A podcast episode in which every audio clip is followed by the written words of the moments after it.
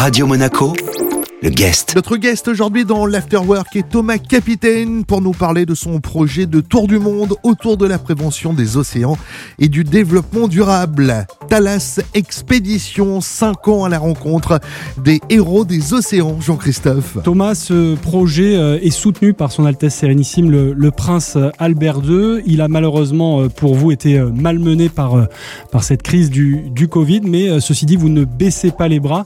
Vous lancez donc une, une vente aux enchères pour financer ce, projet parce que j'imagine bien qu'un tour du monde en bateau, euh, ça coûte très cher. Tout à fait. On a joué vraiment de malchance. C'est même parfois à se demander si j'étais un peu égocentrique à me demander si le Covid c'est pas une crise autour de nous parce qu'elle nous suit. On a été obligé de décaler cette vente aux enchères deux fois déjà. On avait vraiment nous tout réunis. On avait beaucoup, beaucoup, beaucoup travaillé. On a eu la chance de trouver des partenaires extraordinaires qui avaient rejoint le programme et qui nous permettaient d'assurer un départ pour la fin de l'année 2020. Bah, malheureusement, premier confinement. Alors que j'étais vraiment confiant parce que nos sponsors étaient des entreprises tellement grande que pour moi c'était pas possible qu'elle soit impactée. La suite des événements nous a prouvé que si en fait. Alors ce n'est que partie remise, euh, on l'espère, on croise les doigts.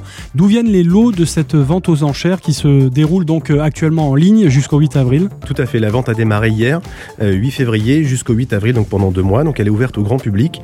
Et pour les lots, eh bien j'ai comment dire pris mon, mon petit téléphone, ma paire de baskets aussi parce que j'ai été beaucoup sollicité en, en principauté. On a eu une chance extraordinaire, je ne sais pas si c'est la cause ou si c'est la suite des événements qui nous ont conduits dans cette situation, mais on a vraiment une, belle énergie et une aura assez fantastique qui s'est mise autour de nous.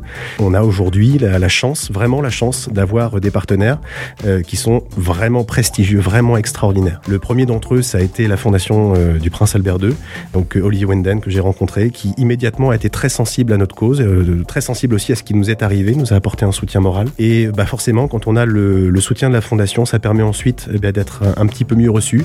Et à partir partir de là, nous avons eu la chance d'avoir l'IARIVA qui nous a ouvert les portes et qui a décidé d'accueillir l'événement, qui nous a aussi énormément aidé et nous a euh, beaucoup conseillé. Elle a eu des idées et des conseils extraordinaires. Et ça a été un petit peu ensuite euh, le, le vortex qui nous a attirés et on a pu monter. Et aujourd'hui, on a la chance d'avoir des, des, personnalités comme Novak Djokovic, comme Raphaël Nadal, Daniel Medvedev. On a aussi des établissements incroyables comme les établissements de la Monte Carlo SBM qui nous ont fait mmh. des mhm. dons pour participer. Et je, je, me sens extrêmement honoré. Et quel genre de lot justement? Alors on peut trouver euh, à l'occasion de cette vente aux enchères Alors on a articulé la vente autour de trois axes. On a un axe euh, vraiment artistique, où on a euh, des artistes qui nous ont fait des, lots, donc des œuvres d'art.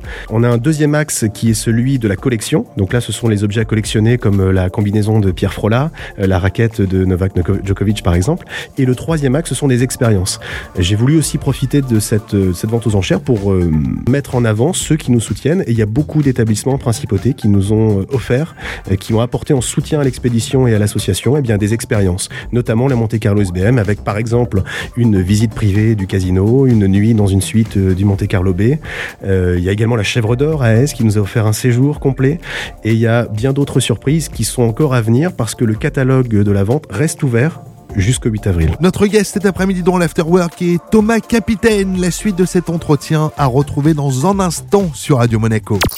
Radio Monaco le guest. Notre guest cet après-midi dans l'Afterwork est Thomas Capitaine. Il nous parle de son projet de tour du monde autour de la prévention des océans et du développement durable. Comment vous est venue l'idée de ce tour du monde à la base? Pourquoi euh, cette aventure, cette expédition? Qu'est-ce qui vous motive? Et quand vous dites euh, nous, c'est qui ce nous en fait? Vous n'êtes pas tout seul, évidemment Non. Alors, l'idée, en fait, elle est venue très simplement. Il y a deux ans et demi, j'avais une société, je l'ai fermée euh, dans des, un, petit peu malgré moi, et je me suis retrouvé une croisée des chemins.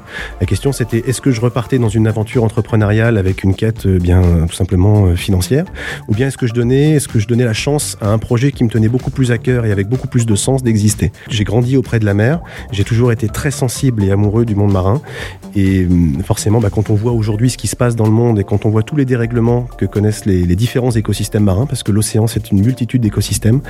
Quand on voit ce qui se passe, eh bien moi j'ai eu envie d'agir et je me suis dit si je dois faire quelque chose qui a du sens, ce sera dans ce domaine-là. Quels sont les programmes justement? Qu'est-ce qui est prévu lors de ce tour du monde lorsqu'il pourra euh, s'effectuer? L'idée de l'expédition, c'est d'aller à la rencontre de ce qu'on appelle les héros des océans. Alors un héros, ce que nous nous appelons un héros, c'est une entité. Euh, ça peut être une entreprise, un particulier, une association, un scientifique, etc. Qui agit. Qui agit, euh, soit pour la préservation, soit pour la connaissance du monde monde marin. En tout cas, qui apporte sa pierre à l'édifice, qui a détecté un dérèglement, une problématique et qui agit pour la résoudre. Avec un volet éducation, avec euh, des écoles. On a deux programmes autour de ces rencontres avec les héros.